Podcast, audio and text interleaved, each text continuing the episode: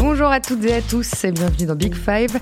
Au programme cette semaine, trois portraits d'entraîneurs, trois équipes à l'honneur. On a aimé les voir jouer cette saison, elles nous ont intrigués, impressionnés. Le Sassuolo de Roberto De Zerbi pour commencer, jeu spectaculaire, offensif et sortie de balles bien huilées. Le technicien italien et son approche de jeu singulière inspirent déjà d'autres entraîneurs et font saliver certains dirigeants. Valentin Paoluzzi à Milan reviendra sur le parcours et les inspirations de Roberto De Zerbi. Ensuite, on se penchera sur le Brighton de Graham Potter. Et oui, Brighton, 17e de Première Ligue, qui a réussi à se maintenir en produisant du très beau jeu et en multipliant les occasions. Peu d'efficacité, mais beaucoup de réflexion dans le jeu proposé par Graham Potter. C'est ce que nous expliquera Philippe Auclair, notre correspondant à Londres. Et enfin, le Sporting Portugal de Ruben Amorim, un Sporting champion pour la première fois depuis 19 ans. Ruben Amorim a métamorphosé le club en une saison après avoir été recruté à prix d'or. Comment expliquer ce succès fulgurant? Manuel Queiroz, notre correspondant à Porto, répondra à toutes nos questions. Allez, Big Five, c'est parti. On part en Italie où Roberto De Zerbi est l'un des entraîneurs de la saison en Serie A. Euh, Sassuolo, le club d'Emilie Romagne, est assuré de terminer dans le top 8. Et le style de jeu proposé par euh, Roberto De Zerbi attise les convoitises. On en parlera un petit peu plus tard. Bonjour Valentin Paoluzzi. Bonjour, buongiorno a tutti.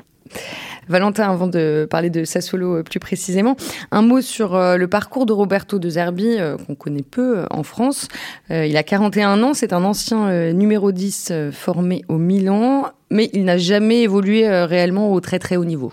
Exactement, c'est ce qu'on appelle un joueur de, de catégorie en Italie, c'est-à-dire que c'est ces joueurs qui, qui de par leurs leur caractéristiques, mais aussi leur, leur mentalité, sont destinés à, à jouer euh, et à performer euh, dans ou en série B ou, ou en série C. Lui, ça a été beaucoup la, la série C1 et série C2, donc troisième et quatrième division, formé au Milan, effectivement, euh, quand euh, il y a le grand Milan de, Capello qui fait notamment trois finales de Ligue des Champions, bah, lui, avec les, équipes de jeunes, donc il a fait quelques entraînements avec les, les Georges Weah, les Dejan Savicevic, etc. Et euh, numéro 10 à, l'ancienne, c'est-à-dire très bon techniquement, un peu moins physiquement, qui a beaucoup, qui avait beaucoup de mal à, à s'adapter. On est on est à l'époque du, du 4-4-2 de d'Arrigo Sacchi, c'est un peu la, la dictature et euh, les numéros 10 euh, souffraient euh, tactiquement notamment. Bah, je peux prendre l'exemple de Roberto Baggio, qui était un de, un de ces joueurs qui qui avait dû s'adapter bien malgré lui.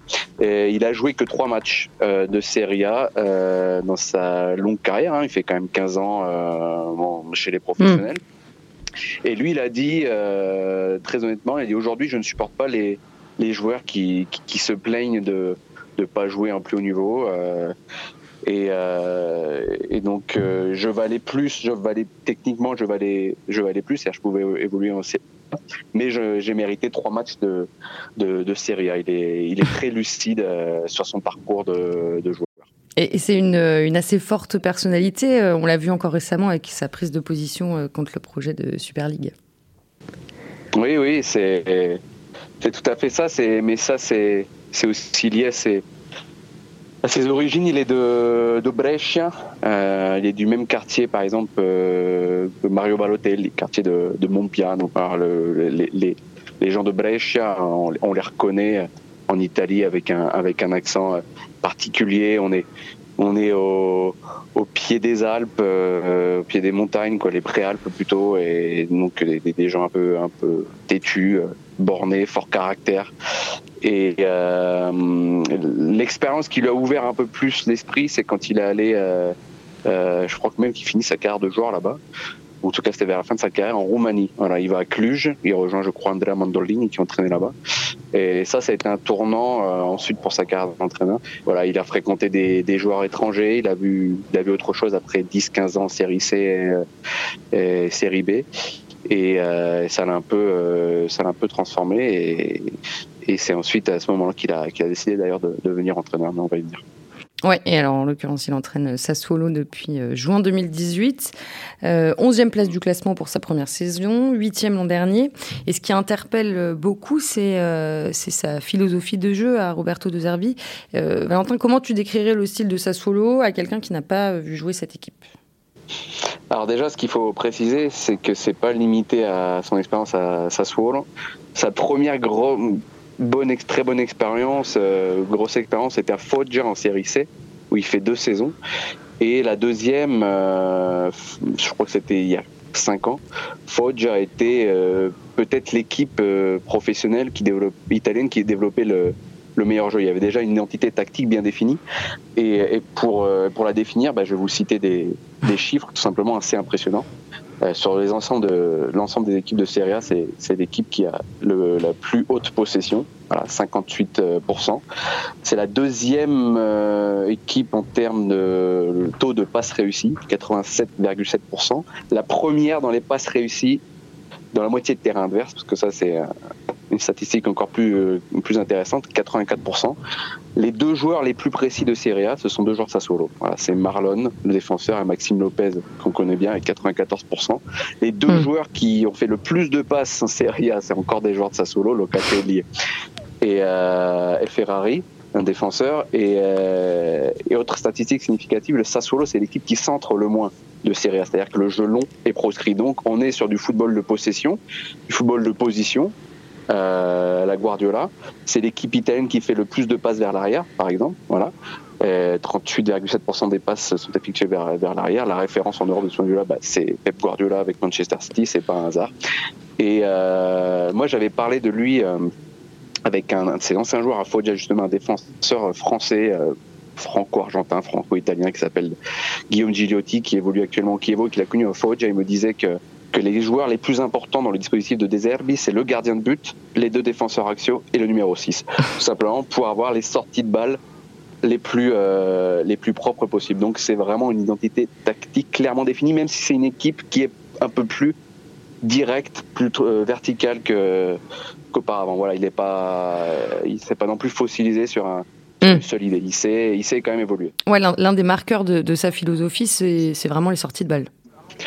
Oui, c'est ça, parce qu'il il, s'agit de, déplacer le, bloc adverse pour ensuite euh, euh, trouver euh, le joueur libre au-delà de, la ligne, adverse. Il a, trois points charnières dans sa philosophie, c'est la technique individuelle, donc pour la, circulation de, de, balles et les sorties de balles dans sa propre moitié de terrain, la compréhension du jeu, c'est-à-dire savoir euh, la position à adopter quand on reçoit le ballon, savoir donner le, ballon sur le bon pied du coéquipier, et puis aussi le, courage euh, d'accepter euh, l'erreur. C'est pas non plus du football champagne, hein. on n'est pas sur le football de Zdenek Zeman qui était un peu la, référence en, termes en, matière de football offensif en Serie A dans les années 90-2000.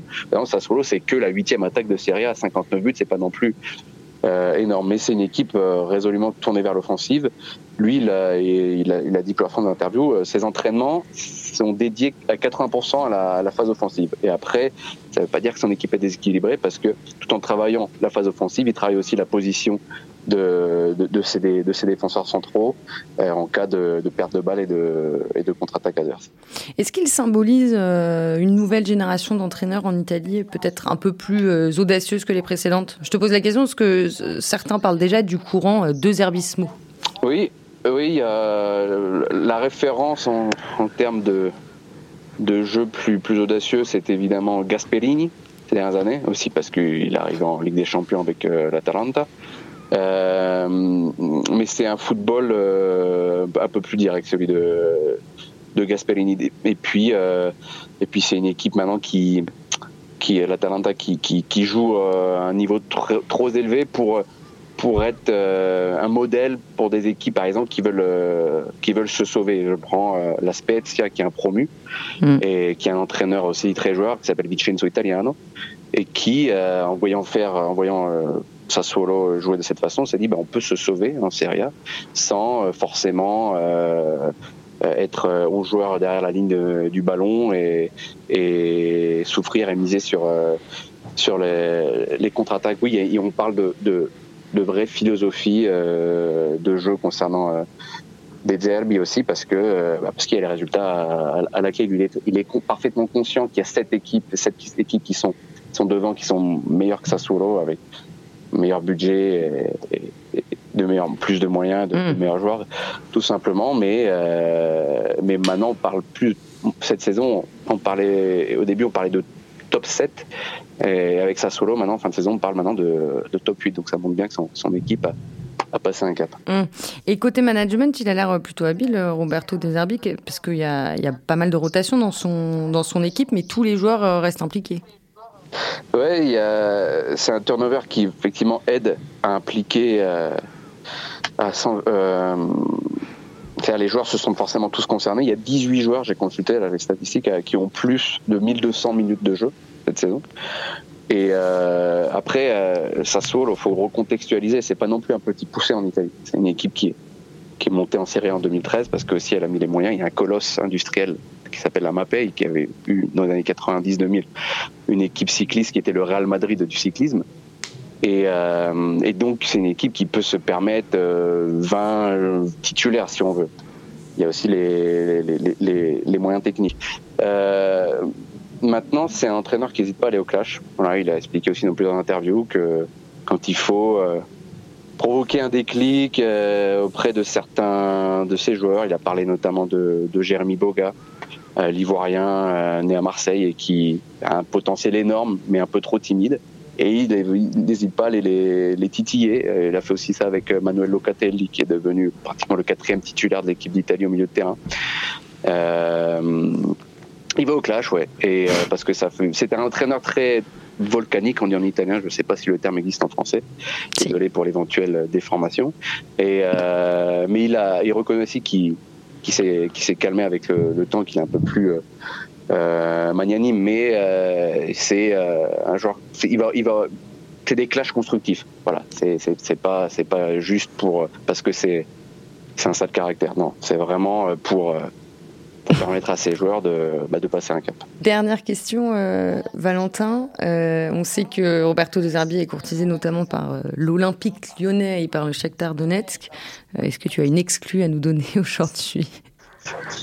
Une exclue non, mais je me suis, j'ai quand même demandé confirmation à. Alors les entraîneurs, ils sont censés ne pas avoir d'agent officiellement, mais, ils en ont tous un. Et euh, qui m'a donc celui de Delzerbe qui m'a confirmé qu'il y a eu des discussions avec avec l'OL, mais ça ça jamais été très très approfondi. alors il est en fin de contrat avec Sassuolo, il va pas rester. Il est en fin de cycle. ça, ça c'est sûr qu'il ne restera pas? Non, non, c'est certain. il, estime qu'après trois ans, il pourrait être son style pourrait être un peu euh, rébarbatif au, sein de au sein d'une même équipe. Et euh, et donc il se dirige vers le le Shakhtar qui pour certains pourrait être une, une surprise comme choix de carrière, pourrait être surprenant. Mais après, on parle d'une équipe qui fait la qui dispute la Ligue des Champions chaque année. Et puis euh, lui, ce qu'il veut, c'est une équipe adaptée à son sa philosophie, à son, son style. Et le Shakhtar Donetsk, bah, on connaît, hein, c'est une équipe ukrainienne mais brésilienne en fait, finalement sur le papier, parce que 7-8 titulaires sont brésiliens sur tous les joueurs offensifs, qui jouent 4-2-3-1. Donc le, schéma tactique, lui, euh, il, adapte, il adopte, pardon. Et euh, je reviens au stats que je disais au début, c'est-à-dire sur le, pourcentage de, de passes effectuées euh, vers l'arrière en Europe, et eh ben, j'avais dit Manchester City premier, Sassuolo première équipe italienne, je crois huitième, toute équipe confondue en Europe, et ben, Shakhtar Donetsk, c'est la seconde équipe. Euh, mmh. Et ça, vraiment, c'est très intelligent parce que je pense que, alors, je, suis pas certain qu'il ait été pisté par des gros gros cadors italiens parce que voilà, parce qu'il a un caractère assez particulier. Peut-être que son son style ne s'adapte pas à la gestion des des, des, grands champions. Il a probablement une personnalité un peu un peu trop forte. C'est pas un yes man. Et je crois que la Roma, la Fiorentina s'est informé et, et, ça va pas plus haut. Mais lui, il a choisi quoi? Ben le, le, projet, voilà, de jeu. Et il devra aller au Shakhtar Donetsk. Et ça, on peut on peut que se féliciter parce qu'à mon avis, il n'y a, pas beaucoup d'entraîneurs qui qui raisonnent de cette manière. C'est vrai. C'est vrai. Ce sera le mot de la fin. Merci beaucoup, Valentin, et à bientôt. Merci à vous. Ciao, ciao.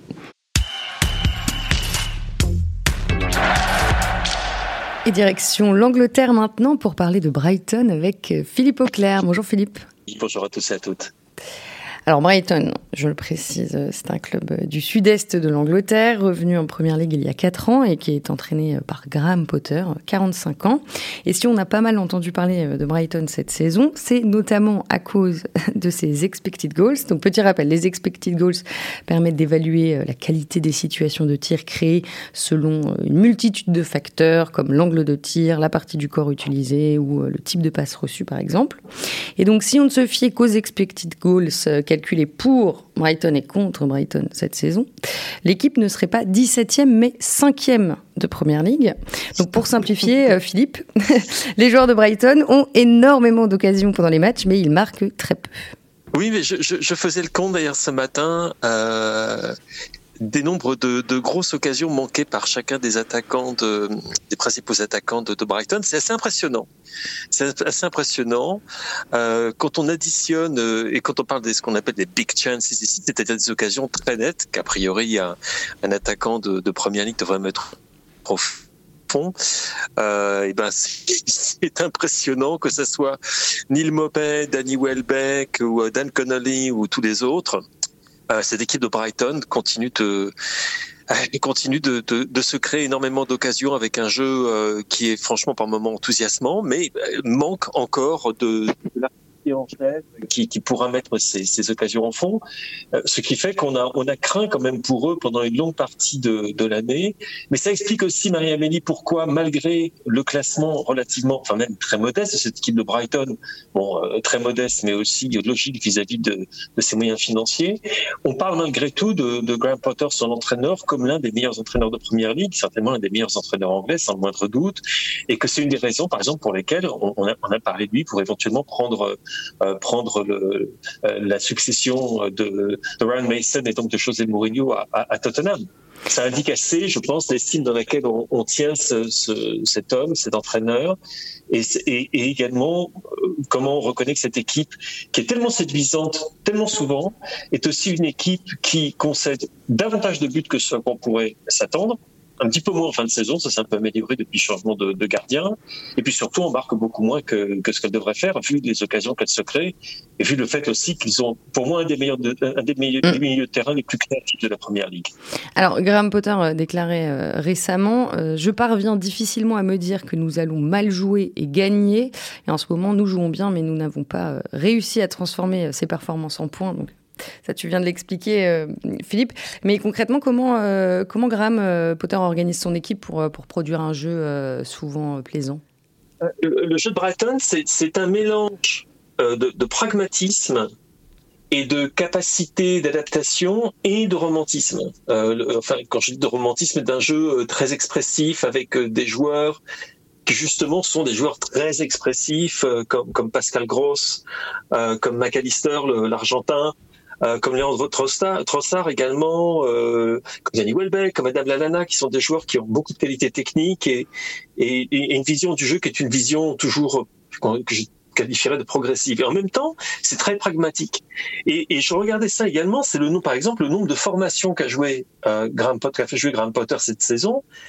Euh, c'est impressionnant. C'est-à-dire que d'un match à l'autre, et parfois même dans le même match, on va voir, alors voilà la liste, 3-4-3, 3-4-1-2, 3-4-2-1, 4-2-3-1, 4-4-2, 5-3-2, 4-1-3-2, 4-4-1-1.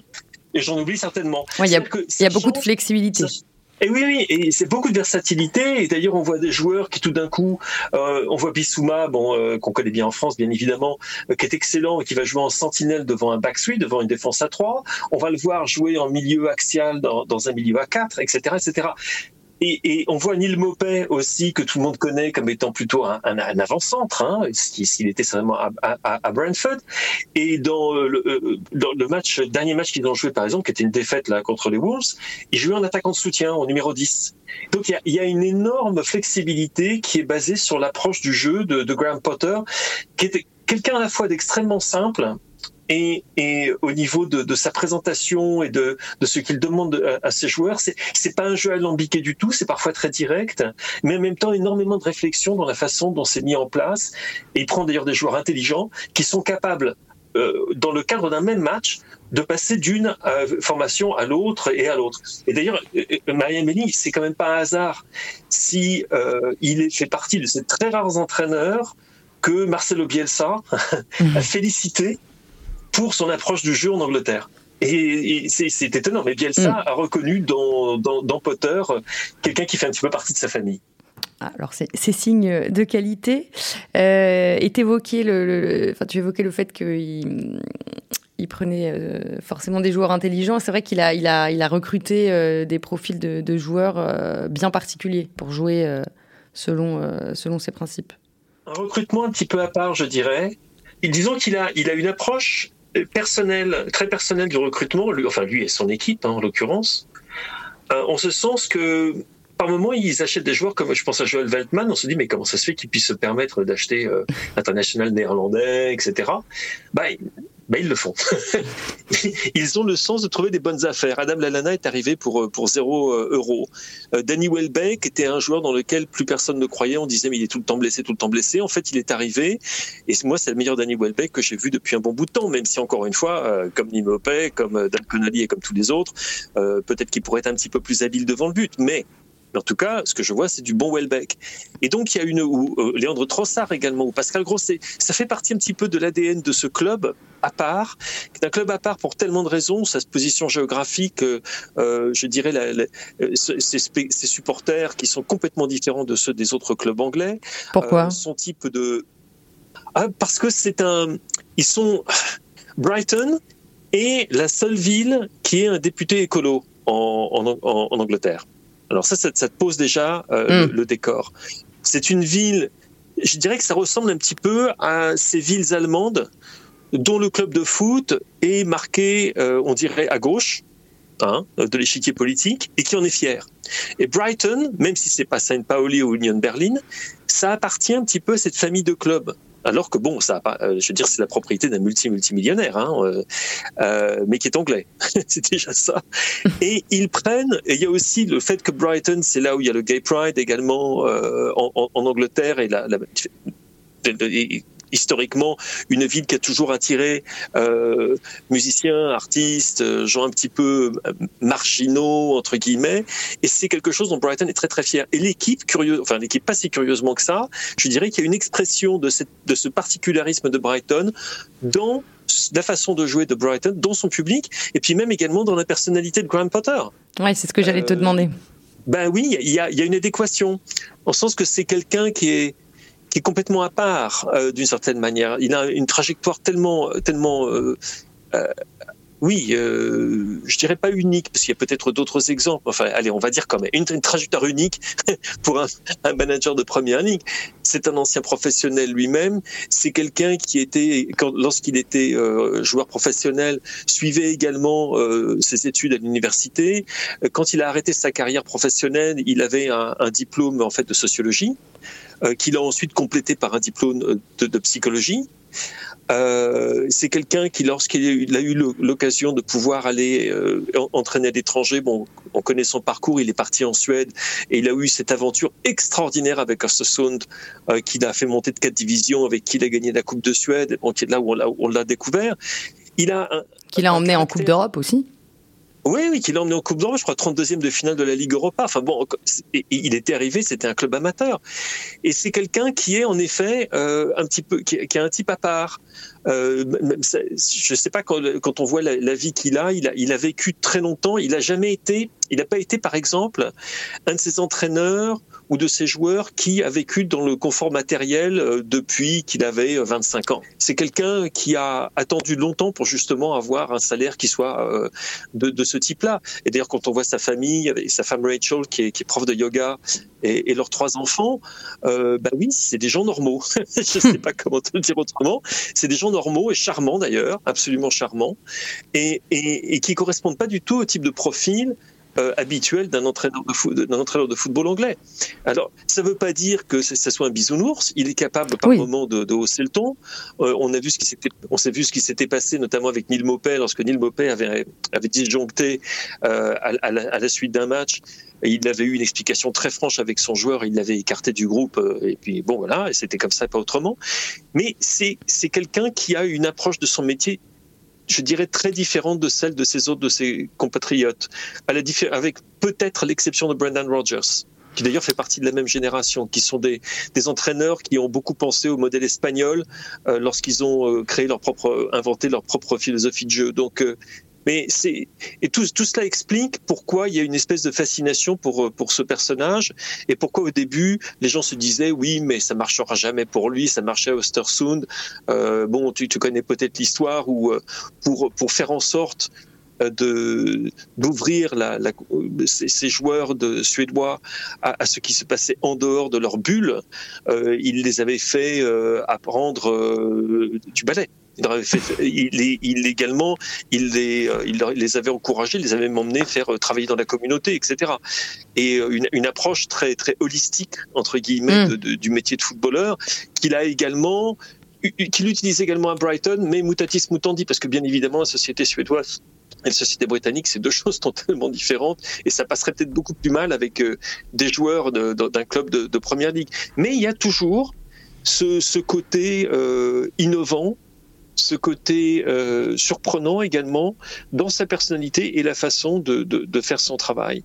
Et, euh, mais c'est d'ailleurs un tu vois, c'est une preuve pour moi de la façon dont le football anglais s'est ouvert des parcours comme ceux de Graham Potter il y a, il y a 15 ans, c'est totalement impossible, ça aurait été totalement impossible d'imaginer ça. Ouais. Maintenant, est-ce que c'est un pionnier? Peut-être, mais en tout cas, il est très symptomatique d'une nouvelle génération d'entraîneurs qui ressemble absolument pas euh, euh, au type qui était en peau de bouton et qu'on voyait sur le bord de touche. Euh, le, le, type traditionnel, je dirais, de l'entraîneur, du bon entraîneur anglais, euh, qui est en train de disparaître. Euh, ouais, et, mais tu disais là qu'il fascinait presque. C'est ça d'ailleurs pour le football anglais. Ouais. Euh, oui, tout à l'heure tu disais que Graham Potter euh, exerçait presque ouais, une sorte de fascination en Angleterre. Est-ce que est-ce qu'il va rester à Brighton la saison prochaine ou est-ce que d'autres clubs peut-être plus huppés, tu parlais de Tottenham, vont essayer de le recruter? Ben, disons que hum, les rumeurs qui le lient à Tottenham sont, sont quand même assez persistantes. Euh, je sais pas nécessairement s'il travaillait avec euh, Daniel Levy. C'est ce que j'allais te demander. Pour lui. J'en suis pas sûr. Mais d'un autre côté, euh, l'imaginer pouvoir appliquer euh, son type d'approche du jeu et sa science du management et, et, la façon dont il est également quelqu'un qui est un, très très fin psychologue, un excellent meneur d'hommes, voir ça avec un effectif comme celui de Tottenham, ça serait, ça serait absolument passionnant. Ça serait absolument passionnant. Et euh, même si, d'une certaine manière, je l'imagine davantage dans l'impôt d'un sélectionneur anglais. Je pense que ça fera un, magnifique euh, sélectionneur de l'équipe d'Angleterre. Euh, euh, D'ailleurs, il, il, a beaucoup de choses en commun avec Southgate quand, quand, tu penses au caractère, à la personnalité des deux. Moi, je vois beaucoup de choses en commun entre les deux. C'est-à-dire que c'est pas des hurleurs, ce sont mmh. des gens très posés. Ce sont aussi des gens d'une rare courtoisie. Et c'est une chose, je dois vraiment insister là-dessus parce que c'est une des choses qui m'a fait euh, craquer pour, euh, pour Graham Potter très très tôt. c'est le fait que c'est quelqu'un d'une sportivité exemplaire et qui jamais, jamais, je dis bien jamais, ne, s'est pris au corps arbitral dans ses conférences de presse, d'avant-match, d'après-match, à chaud, et parfois quand, quand d'autres entraîneurs, parce que Brighton n'a pas toujours été bien servi, hein, très honnêtement. Mm. Je ne l'ai jamais vu se réfugier, euh, enfin, prendre cette, cette, cette, faire ce choix qui est le plus facile et le plus lâche qui soit, de se retourner euh, vers, vers le corps arbitral pour, euh, justifier une défaite, quoi que ce soit. Il se refuse totalement à, à faire ça. Il fait partie des codes de Brian Clough, qui lui non plus euh, ne parlait jamais des arbitres, si ce n'est en bien.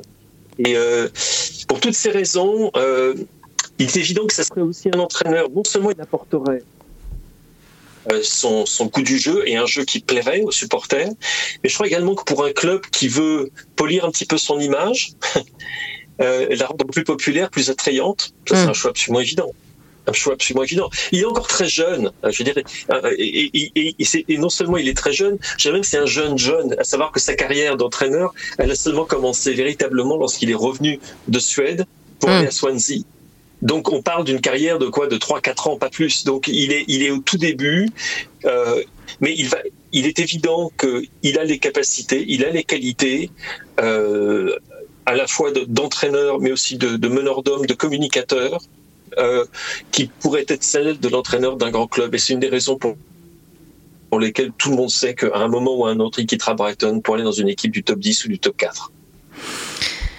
Bah on va on va suivre ça avec attention et surtout ceux, ceux qui n'ont pas vu jouer Brighton devrait se peut-être se régaler euh, mardi euh, mardi 18 mai ah puisque Brighton euh, reçoit Manchester City donc ça va donner un joli match.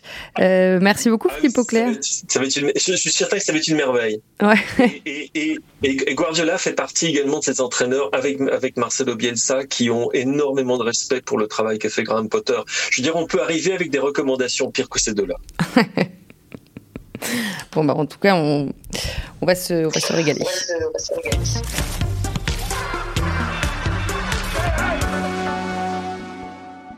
Cette semaine, je triche un petit peu en sortant du Big Five, mais je ne pouvais pas passer à côté du 19e titre de champion du Sporting Portugal. Une saison fantastique pour le club lisboète en Liga NOS. 25 victoires, aucune défaite et une défense en acier. Seulement 15 buts encaissés en 32 journées. Le grand artisan de ce sacre, c'est Ruben Amorim, 36 ans, ancien joueur du Benfica Lisbonne, arraché à Braga en mars 2020 pour 10 millions d'euros. Et on en parle tout de suite avec Manuel Carros. Bonjour Manuel, bienvenue. Bonjour. Pour commencer, au Portugal, euh, que représente ce titre euh, du Sporting 19 ans après euh, son dernier sacre? Ça représente beaucoup parce que les dernières décennies sont de Benfica et Porto. La, dès que la démocratie été instaurée en 1900 74, le Sporting gagne euh, cette semaine son euh, cinquième titre de, champion. Euh, alors les 14 autres, c'était avant 1974. Ça a fait que c'est vraiment le moment du rebond peut-être de Sporting, un club qui a gagné une coupe européenne dans les années 60 euh, un club qui a formé Cristiano Ronaldo, Figo, euh, Simon Sabrosa, tant d'autres euh, grands joueurs, João Moutinho, tant d'autres grands joueurs, et que ces dernières décennies s'est un peu éclipsé. Oui, et cette saison, le Sporting a battu le record d'investibilité sur une saison en championnat, 32 matchs sans défaite. à quel point ce titre porte la marque de Ruben Amorim? Totalement. Euh, c'est vraiment le président Frederico Valandas, un médecin euh, militaire, et son euh, directeur sportif Hugo Viana, qu'on connaît en France sans doute, qui comme ancien joueur qui ont dépensé les 10 millions, euh, même plus parce que le Sporting est un peu en retard ou était un peu en retard pour payer la somme à Braga et comme ça ils ont fait un autre accord, euh, ça porte sur 12 millions euh, à peu près. qui, qui l'ont fait signer, mais, mais c'est lui qui a changé tout à Sporting sur tout euh, en recrutant euh, en, des joueurs complètement différents de ceux qui, qui étaient venus avant avec déjà le duo euh, du président et du directeur sportif. C'est lui qui a instauré le, le 3-4-3 qui, qui a si bien fonctionné le long de, de, de la saison. C'est vrai que le Sporting n'a pas eu Coupe européenne parce qu'ils ont été éliminés euh, en, au commencement euh, dans, les, dans le playoff par Las. Euh, c'est vrai que oh, même en Coupe du Portugal, ils sont euh, partis en, en, en décembre, euh, éliminés par Marítimo, la seule équipe qui cette année a gagné en, en, en termes au Portugal à Sporting jusqu'à présent. Et, et, alors, ils n'ont pas eu de, de coupe européenne. C'était, c'était euh, déjà euh, moins de, de, de. Oui, ils ont pu se concentrer sur le championnat. Oui, bien sûr, face à Porto, Benfica et Braga qui ont, qui ont joué les, phases de groupe et qui ont passé les phases de groupe, euh, soit en, Ligue des Champions comme Porto, soit en, Coupe, euh, euh, en Ligue Europa, Benfica et, Braga. Alors ça a un peu allégé pour Sporting dans cette, dans cette concentration, cette saison si concentrée de match matchs, c'est bien, mais, mais vraiment, c'est Ruben Amorim qui a tout changé et qui a euh, fait euh, de, de Sporting plus qu'une équipe, une équipe qui est plus que la somme de ses parts, non? C'est hmm. vraiment euh, ça qui, qui, qui, qui, change tout. Alors, qu'est-ce qu'il a changé euh, précisément, Ruben Amorim? Tu parlais de son 3-4-3 tout à l'heure. Pourquoi son équipe est, si agréable à regarder jouer? Oui, premièrement, peut-être les joueurs qu'il a qu'il a fait venir à Sporting. Tous, les, tous ceux qui, qui étaient euh, venus avant sont presque tous partis. Euh, c'est en, une saison euh, presque nouvelle, avec euh, plutôt des joueurs portugais euh, ou des jeunes recrutés au Portugal ou dans les échelons plus bas de, de, du Sporting. Et, hum, Comme qui, par exemple Et ça, euh, comme, euh, comme surtout Nuno Mendes, c'est le, le, grand nom euh, latéral gauche, euh, un joueur de 18 ans, 19 ans, qui est vraiment déjà en équipe nationale et que est un joueur hors pair. on parle de 60, 70 millions pour, pour lui déjà, et, et il le vaut, selon moi. Mm. Il y a Gonçalo Inácio, aussi 18 ans, défenseur central, qui a joué presque toute la saison. Il y a Thiago Tomas, 19 ans, euh, numéro 9, de mouvement surtout, ce n'est pas un, joueur de, seulement de, la surface. Alors, euh, euh, et, aussi Pedro Gonçalves, qui est venu de, de Famalicão, 22 ans, et que, qui a marqué euh, déjà 18 buts. Euh, son, maximum, euh, dans une, euh, saison vraiment exceptionnelle, comme, comme Pauline Sporting a recruté en janvier à, Braga par 14 millions euh, d'euros, euh, un joueur que, que Ruben Amorim euh, voulait et que qu'il a eu finalement. Euh, bon, ça c'est un peu avec João Pelligne aussi qui était prêté à Braga et que euh, Ruben Amorim a fait venir. Alors c'est une équipe très portugaise pour ces pour ces années de, de citant d'étrangers et, jeunes dans une grande partie et avec Adam, euh, le gardien espagnol, euh, euh, avec Coates, l'Uruguayen, capitaine, et Fedal, le joueur qui est venu de Betis, qui sont les plus anciens, et João Mario, bien sûr, qui a été prêté par en Inter Milan et qui avant été de Sporting. Alors là, c'est l'équipe. Côté, côté management, là, parce que tu, tu, parles de tous les joueurs, côté management, c'est quel type de coach euh, Ruben Amorim? C'est surtout un coach très, pro, euh, très euh, qui, qui, qui est très proche des joueurs, qui euh, contrôle tout, tout ce qu'ils disent les joueurs, c'est qu'ils contrôlent tout, euh, qu'il euh, euh, n'admet pas de, joueurs qui, qui, ne sont pas concentrés dans son, euh, dans son, dans ce qu'ils doivent faire.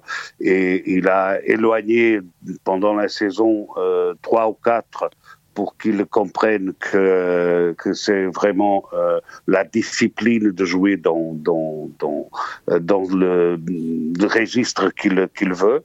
Et, et, et ça, c'est vu. Et les joueurs ont compris euh, qu'ils qu euh, regardaient surtout le bien de l'équipe. Euh, mm. Et alors, l'équipe est vraiment une équipe consistante, forte, qui a euh, qui, est, qui était capable de gagner dans les dernières minutes, de renverser des résultats dans les dernières minutes d'un match. Ça, c'est euh, de la croyance de, euh, de l'esprit d'équipe qu'on a vu. Ils ont gagné la finale de la Coupe ou le, le euh, la finale dans la demi-finale contre Porto dans les toutes dernières minutes par euh, avec deux buts de Jovan Cabral qui n'est même pas titulaire après euh, ni avant et ils font deux buts dans les dans les dernières minutes du match, euh, incroyable de, de renversement de, de, du match. Mmh. C'est un peu la chance bien sûr, euh, il faut l'avoir dans, dans, tout, dans la vie et, au foot aussi. mais mais, mais c'est beaucoup ce management très proche des joueurs, très exigeant dans le sens que tous doivent faire son travail sans hésitation, sans et, et qu'ils le font vraiment parce que ils croient dans l'idée de l'entraîneur. Ouais, et la, marque de fabrique du Sporting cette saison, c'était leur défense à 3 euh, derrière. Oui, oui c'est le, type de jeu que, l'entraîneur a choisi et qui n'a jamais, euh, qui jamais changé. Euh, même quand il perdait allez, aux dernières minutes du match, euh, il maintenait euh, ce, ce, descend tactique et, ça a payé. Toute la saison, même s'il euh, avait, devait euh, passer en, en, centrale comme Coates pour euh, numéro 9 pour ses dernières minutes pour euh, essayer de, de, de, de faire avec ses qualités, son, son, en mettre 90 comme ça, mm. mais il maintenait toujours ce 3-4-3 avec des joueurs de en attaque de mouvement très rapide euh, qui, qui faisait des combinaisons euh, euh, très intéressantes, mais surtout cette défense qui a, euh, qui a toujours été très, très forte. Mm. le sport, qui a toujours été très, très consistante. Ce n'est pas, ce n'était pas seulement les trois ou cinq joueurs de, de défense, c'était aussi toute une équipe qui défendait très. Alors en 2017, euh, Ruben Amorim déclarait à l'Expresso, donc un journal portugais, j'aimerais mhm. être euh, comme Guardiola parce que son football a une meilleure réputation. Ce sont les mecs du beau jeu, mais moi je m'identifie plus à l'autre camp, à comment battre l'adversaire. Et pour moi la référence, c'est Mourinho parce que je vois le foot comme lui. Euh, Manuel, le parallèle entre José Mourinho et Ruben Amorim est inévitable. Il est inévitable. Ruben Amorim, c'est un produit du foot portugais, un produit comme il y en a d'autres, comme euh, Villas-Boas, qui a été champion encore plus jeune, euh, qui a gagné la, Ligue Europa encore plus jeune que Ruben Amorim. Euh, et, c'est un produit de, tout ce euh, tas d'entraîneurs qui, gagnent et qui ont comme Mourinho. Mourinho a cette, euh, et, Ruben Amorim, c'est aussi un peu ça, c'est gagner, euh, même si euh, Ruben Amorim a une, aussi une préoccupation de, de, avec le jeu d'être euh, quelque chose un peu plus euh, euh, élaboré disons. Euh, moins pragmatique. Moins pragmatique, même si euh, avec du pragmatisme, bien sûr, euh, mais, mais surtout parce qu'il est encore jeune et qu'il avait ce poids des, des 10, 10, millions que Sporting avait payé pour lui. Mais mais c'est un peu le, le, le même